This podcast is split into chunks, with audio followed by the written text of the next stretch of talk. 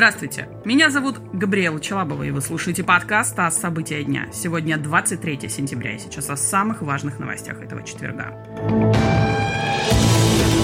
Глава управления Следственного комитета по Пермскому краю покончил с собой. Об этом сообщил источник в правоохранительных органах, уточнив, что полковник юстиции Сергей Сарапульцев был найден мертвым в своем доме. По данным источника, самоубийство руководителя Пермского главка не было связано с его службой, в частности, с ЧП в университете в Перми. Другие подробности происшествия пока неизвестны.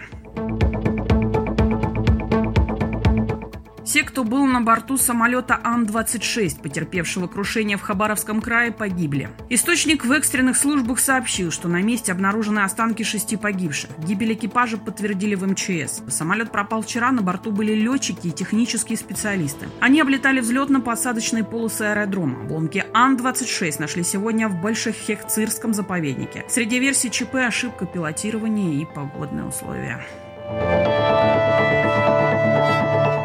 Антимонопольщики постановили пятерочки и магниту снизить цены на продукты в Подмосковье. По данным ФАС, в некоторых муниципальных образованиях ритейлеры установили цены выше, чем других. Речь идет о стоимости пшеничной муки, хлеба, курицы и свинины. Антимонопольная служба считает, что цены устанавливали в зависимости от того, какую долю магазины занимают в населенном пункте. В течение 10 дней компании должны эту практику прекратить.